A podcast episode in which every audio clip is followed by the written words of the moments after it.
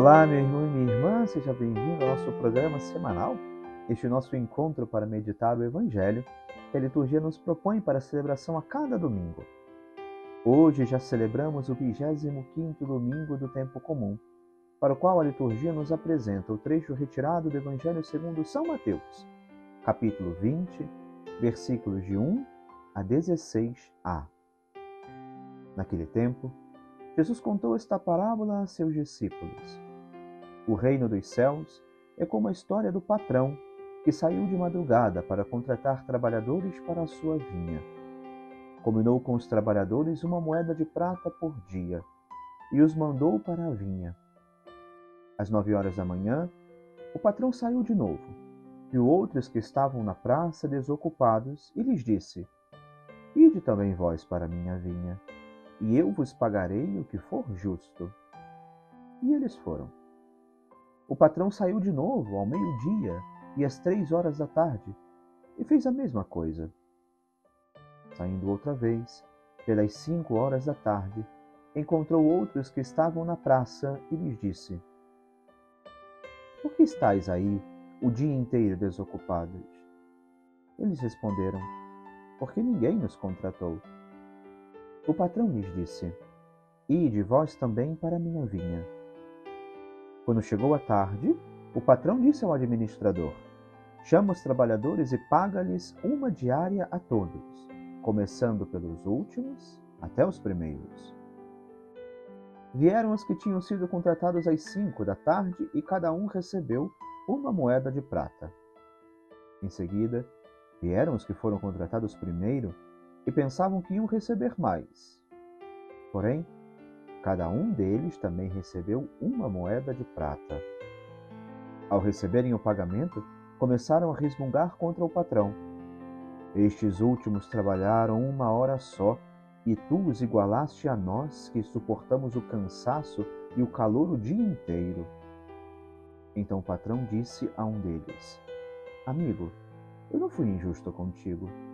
Não combinamos uma moeda de prata? Toma o que é teu e volta para casa. Eu quero dar a este que foi contratado por último o mesmo que dei a ti. Por acaso não tenho o direito de fazer o que quero com aquilo que me pertence? Ou estás com inveja, porque estou sendo bom? Assim, os últimos serão os primeiros, e os primeiros serão os últimos. Caríssimos irmãos, a liturgia que agora nos deparamos já nos emerge naquela verdade que já Isaías, no capítulo 55, nos apresentava como palavra do Senhor. Meus pensamentos não são como os vossos pensamentos, e vossos caminhos não são como os meus caminhos. Estão meus caminhos tão acima dos vossos caminhos e meus pensamentos acima dos vossos pensamentos, quanto está o céu acima da terra. Interessante que a parábola que agora estamos escutando neste domingo especial nos coloca diante desse amor.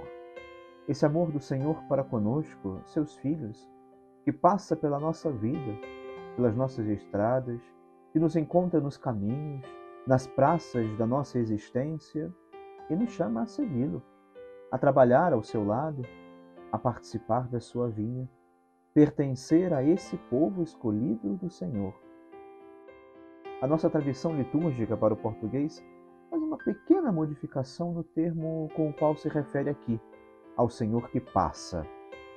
Enquanto lemos em nossa liturgia que esta é a história do patrão que saiu de madrugada para contratar trabalhadores. Em latim, o termo é outro, patrifamilias, pai de famílias. E aqui encontramos o cerne da nossa história a chave para a nossa compreensão. Deus é o Pai de famílias. Por que Deus age assim conosco? Vem ao nosso encontro, busca-nos. Por que Ele reparte entre nós o justo pagamento de Sua presença? Bem, a resposta seguramente não está na sua preocupação pelos lucros que poderíamos gerar em sua vinha, mas pela convicção de que somos seus filhos, de que Ele nos trata como um Pai. Ele continua a passar pelos nossos caminhos, continua a nos chamar. Contudo, a lógica de Deus não é a nossa lógica. Deus não retribui segundo os nossos parâmetros humanos, mas o seu amor inesgotável é derramado em igual medida a todos aqueles que se deixam encontrar por Deus. Isso vemos no trecho do Evangelho desta semana. Não um coração que se fecha à palavra de Deus pelo seu egoísmo, pela sua inveja.